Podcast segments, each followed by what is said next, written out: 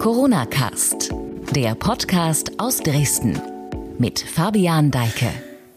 Es ist der 19. Mai, Dienstag und das ist der Corona Cast, heute in einer Expressausgabe. Ich bin Fabian Deike und hier kurz und knapp das News Update für Sachsen.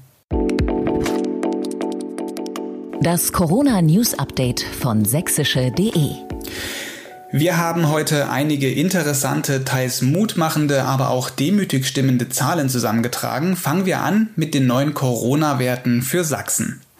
Laut Sozialministerium haben sich im Freistaat seit gestern zwölf weitere Menschen mit dem Coronavirus infiziert. Seit Ausbruch des Virus sind es damit nun 5142 Fälle. Es gibt zudem einen weiteren Toten zu beklagen. Damit steigt diese Zahl auf nun 197. Zu beobachten ist damit ein deutlich abflachender Verlauf der Infektionskurve, so wie auch in anderen Bundesländern.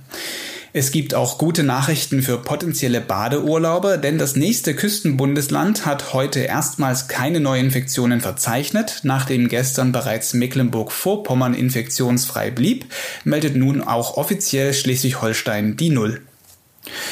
Nun Zahlen aus der Medizin- und Pflegebranche. Das Robert Koch Institut hat heute eine Statistik veröffentlicht. Demnach haben sich seit Beginn der Corona-Krise über 20.400 Mitarbeiter im Gesundheitswesen angesteckt. Teils direkt beim Kampf gegen Corona, teilweise auch indirekt. Der größte Teil der Infizierten arbeitet in Krankenhäusern, Arztpraxen, Dialyseeinrichtungen und bei Rettungsdiensten.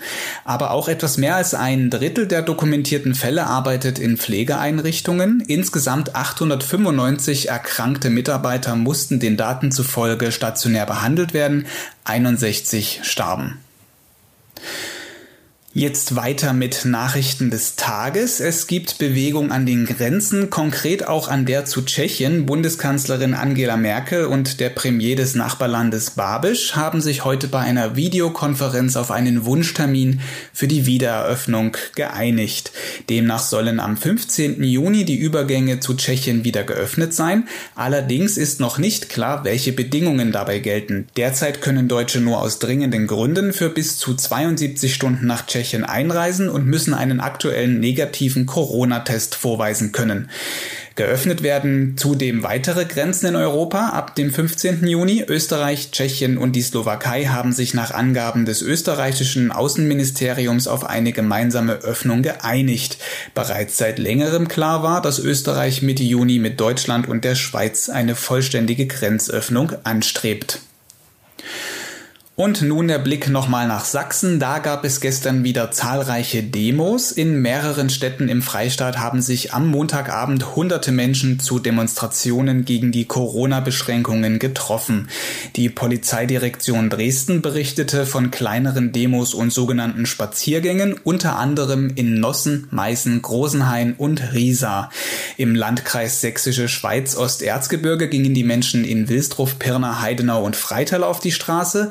In den meisten Fällen seien den Beamten zufolge keine Versammlungsleiter erkennbar gewesen, die Demos waren also nicht angemeldet. Auch in Döbeln und Leisnig in Mittelsachsen sowie in Neugersdorf und Löbau im Kreis Görlitz gab es Demos.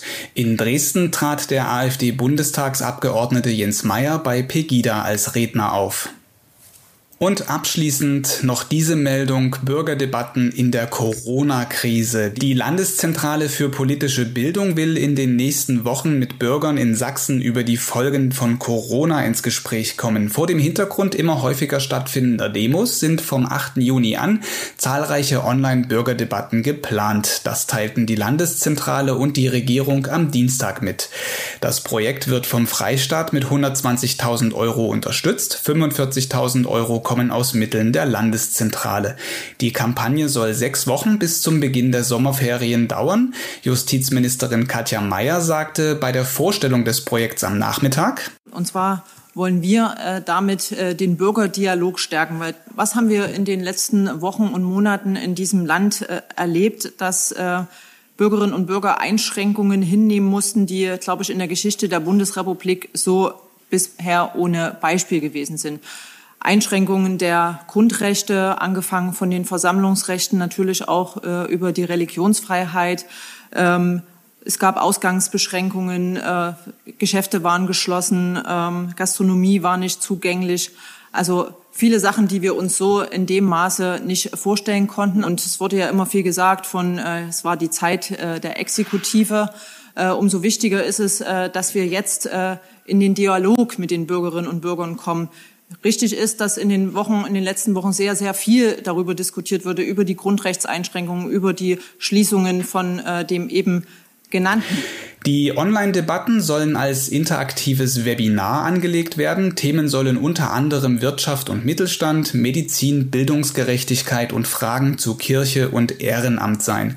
Pro Woche sind vier solcher anderthalbstündiger Debatten geplant. Fragen sollen Bürger im Vorfeld an die Landeszentrale schicken. Das war das News Update für heute. Morgen gibt es wieder den Corona-Cast in einer Expressausgabe, dann allerdings zum letzten Mal vorerst, denn unser Podcast wird ab dem 21. Mai für eine Weile bis Mitte Juni pausieren. Morgen aber nochmal das gewohnte Programm. Vielen Dank fürs Zuhören. Bis dahin. Tschüss.